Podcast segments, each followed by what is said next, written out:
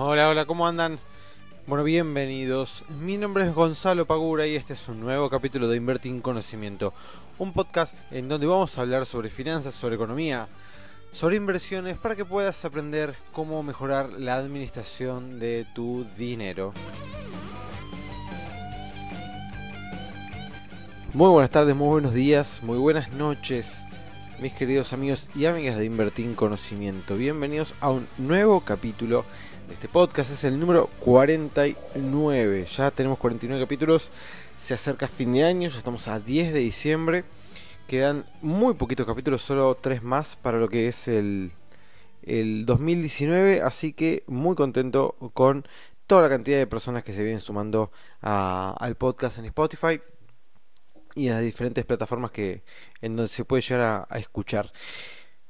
Hoy es un día muy particular porque asumió el nuevo presidente Alberto Fernández, así que hoy indudablemente tenemos que necesariamente hablar de economía, hablar del país en general. Pero primero dos, eh, no, una, una cosa que, tengo que avisar. El día 19, si no me equivoco, es que me quedo el calendario un segundo. Sí, el día 19, jueves 19, o sea, la semana que viene, el jueves de la semana que viene, voy a, estar, haciendo un workshop en vivo a las 7 de la tarde que va a estar tratando sobre la creación de reglas al momento de inversión. Vieron que varias veces he nombrado que al momento de invertir sobre todo cuando es renta variable, es bueno tener algunas reglas ya preestablecidas para quitarnos dudas, conflictos internos, em, subjetividades que quizás tengamos al momento de tomar decisiones,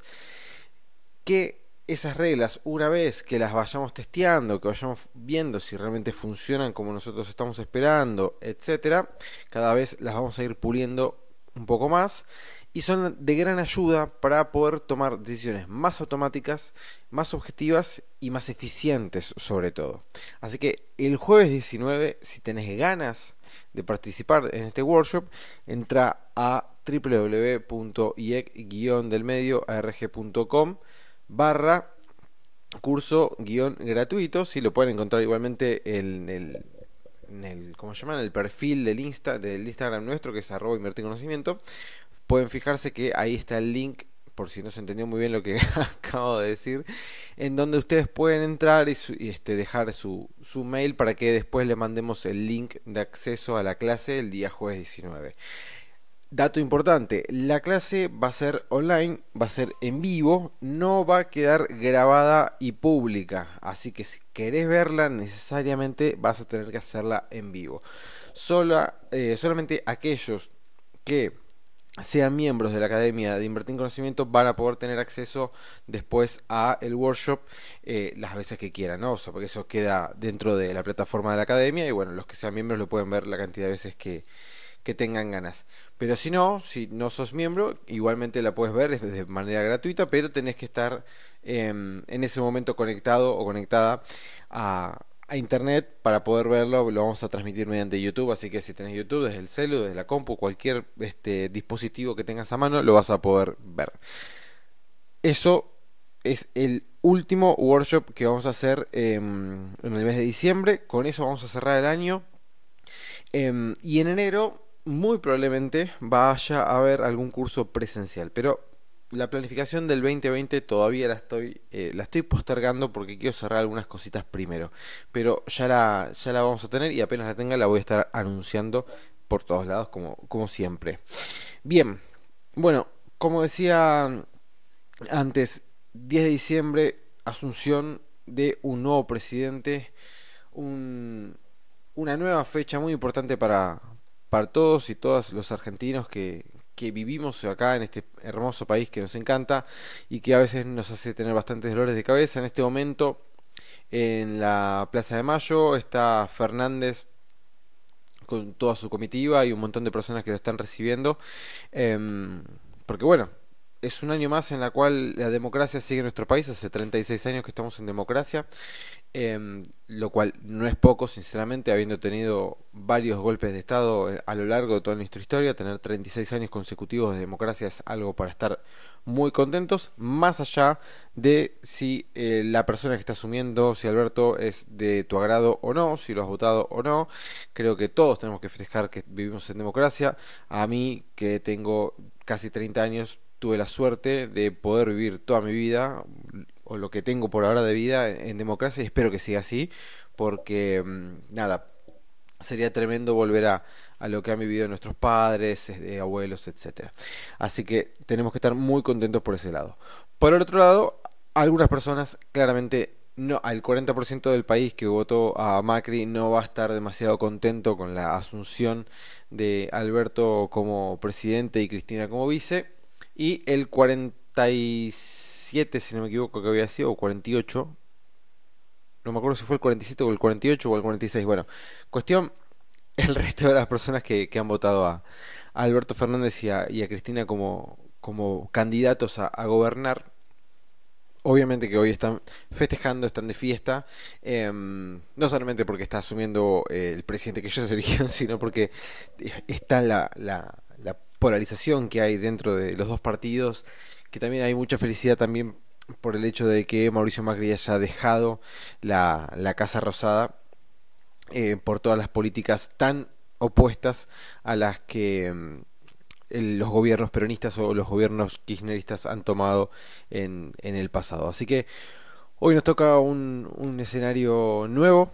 o quizás no tan nuevo, quizás este, algunas cuestiones, algunas medidas que conocemos de gobiernos pasados se repitan. Em, yo hoy vi, por lo menos desde, desde lo no vi demasiado, pude ver muy poco porque la verdad que tuve bastante trabajo, pero lo que llegué a ver vi a, a, a un Alberto Fernández bastante conciliador, bastante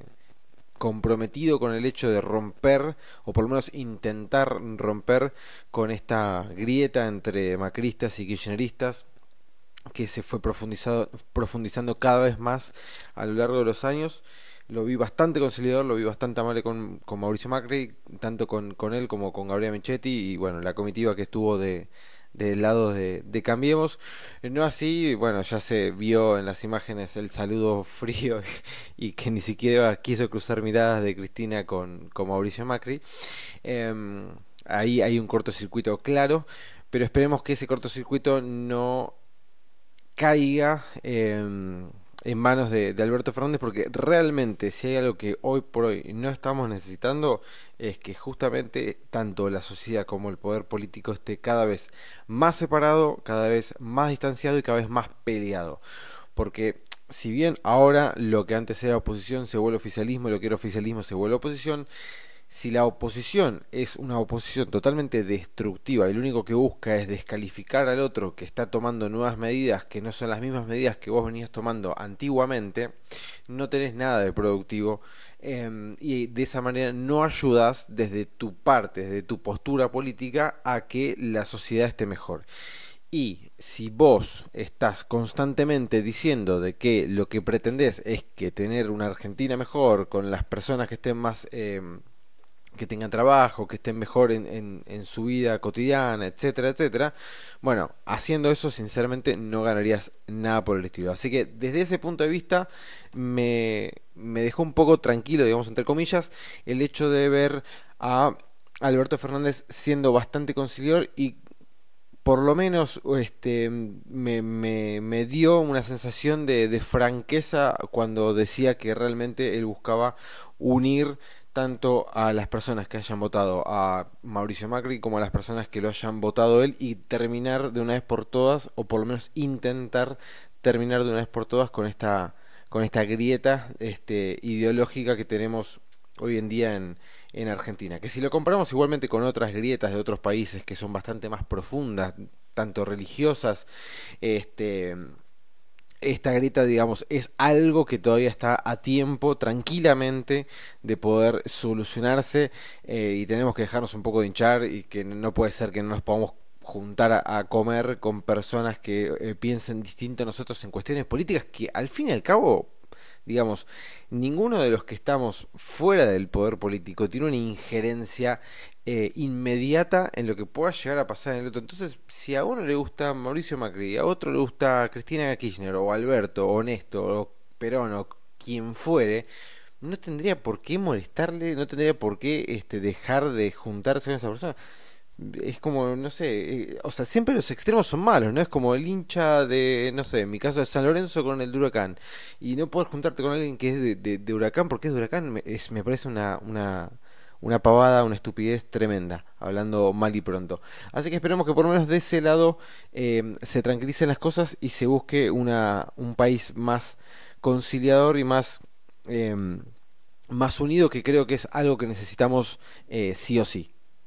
Desde el punto de vista del mercado, hoy em, lo que fue tanto las, las acciones como los bonos recibieron el,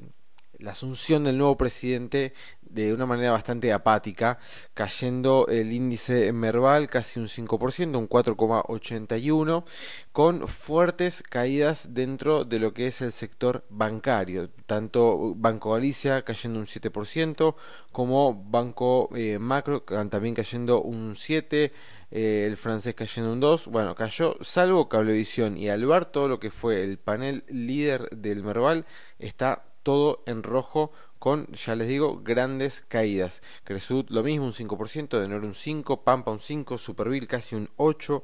eh, también lo que fueron las, las gasíferas TGS y TGN cayendo un 5% cada una, Transener un 6%, o sea, lo que fue energéticas y bancario, hoy fue un golpe bastante fuerte a em, sus acciones. Lo mismo para los bonos, como si podemos tomar como bono de referencia el I24, cayó Hoy, denme un segundo que, lo estoy buscando, cayó eh, la cotización en pesos un 4,22 y en dólares un 3,43, lo cual para hacer un bono es una caída en un solo día, eh, no de las más grandes de, todas, obviamente, pero es una caída importante.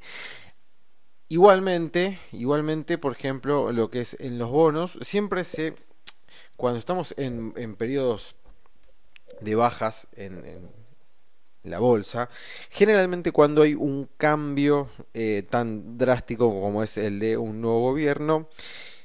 en los repuntes, en los repuntes se da, por lo general, esto no es una ciencia exacta como ya lo saben, pero por lo general, lo que primero empieza a rebotar y empieza a subir son los bonos, para luego ser este, seguido por las acciones. Y esto en el la gran mayoría de las veces se da de esta manera, en donde primero reaccionan los bonos, haciendo bajar fuertemente el riesgo país, luego reaccionan las acciones y posteriormente con esto debería bajar también las tasas de interés, con obviamente bajando el riesgo país. Esto yo estimo que puede llegar a darse primero con la la propuesta de las primeras medidas económicas que puedan eh, salir del nuevo ministro de Economía Guzmán y va a tener una fuerte injerencia, como ya sabemos, la reestructuración de la deuda con el, el FMI. Eso es algo, una pata fundamental. Eh, hoy una de las cuestiones, una de, de, las tantas líneas que dijo Alberto Fernández, que es real, es que no podemos pagar ningún tipo de deuda si el país no crece. Esto es así. Em, pensémoslo, siempre cuando se hagan algún planteo a nivel país, si bien hay amplias diferencias en lo que voy a decir, pero siempre intenten bajarlo a la vida cotidiana, ¿no? Piénselo de esta manera, si ustedes como personas individuales están tomando deuda, préstamos con el banco, y en su trabajo no están recibiendo aumentos de sueldo, o llegan a perder el trabajo, no tienen forma de pagar esa deuda. ¿Sí? Hoy la Argentina está cayendo, su PIB está cayendo, la economía no está creciendo, por lo cual, si no está creciendo, no tenés eh, ingresos para poder solventar la deuda que vos estás tomando. Bueno, eso es lo que le pasa hoy en día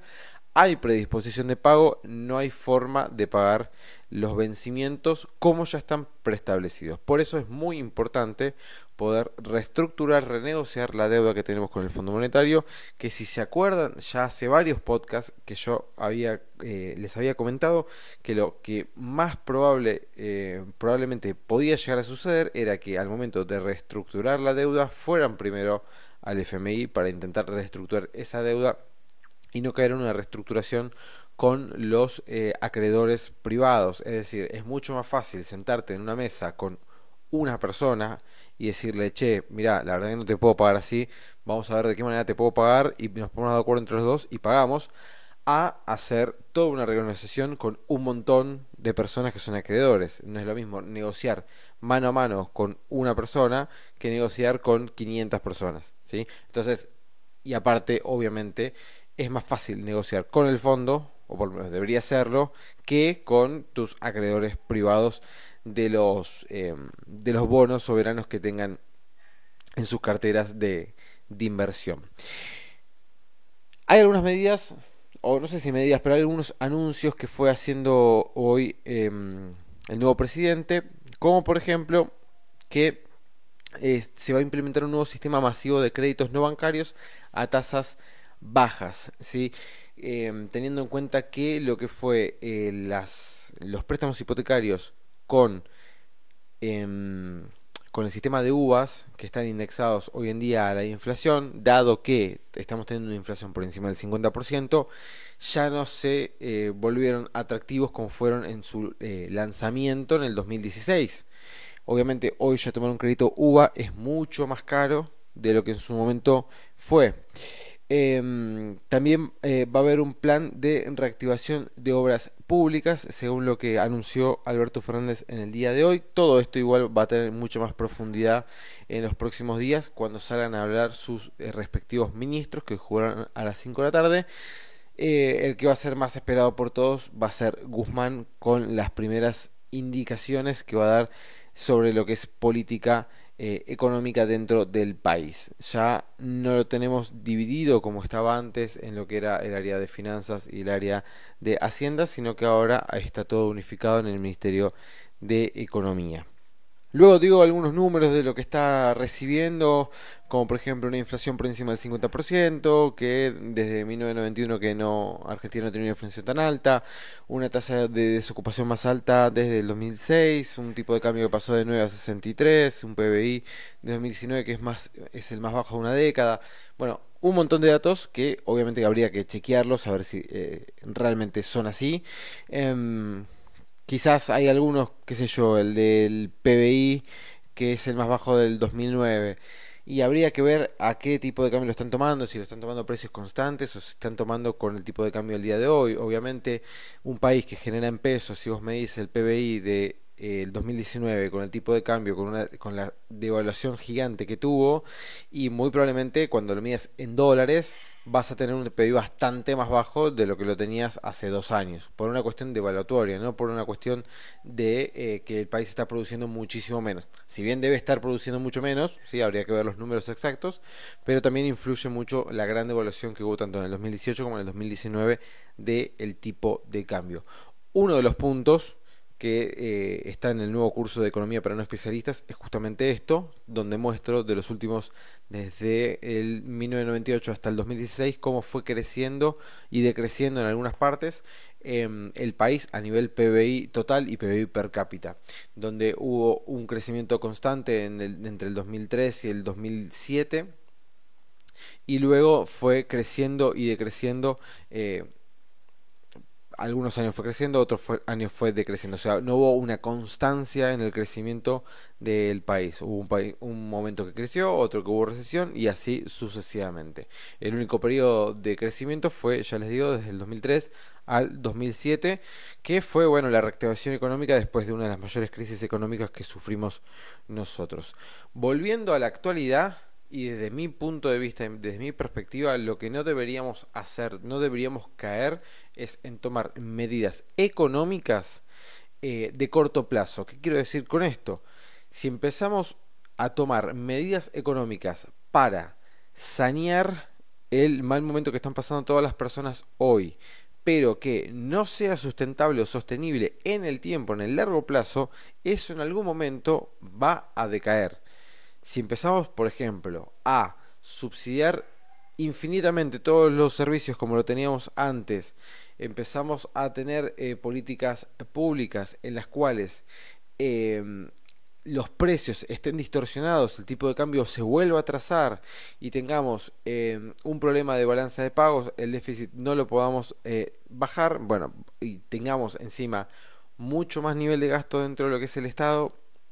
eso en algún momento va a terminar eh, empeorando las cosas. Es muy importante que las políticas que se tomen de hoy en día sean pensadas para que puedan ser sostenibles en el tiempo. Si se toman políticas cortoplacistas para solamente pasar estos cuatro años nuevos de gobierno de una mejor manera para buscar una reelección dentro de cuatro años, realmente no estamos eh, yendo por un buen camino. Entonces es muy importante que al momento de que ustedes empiecen a analizar este nuevo gobierno, vean qué políticas económicas, que igualmente las voy a ir comentando eh, a lo largo de todos estos años que, que se nos esperan, realmente si están tomando medidas para que el país en el largo plazo, de acá a 10 años, 15, 20 años, podamos tener un crecimiento constante y nos vaya bien realmente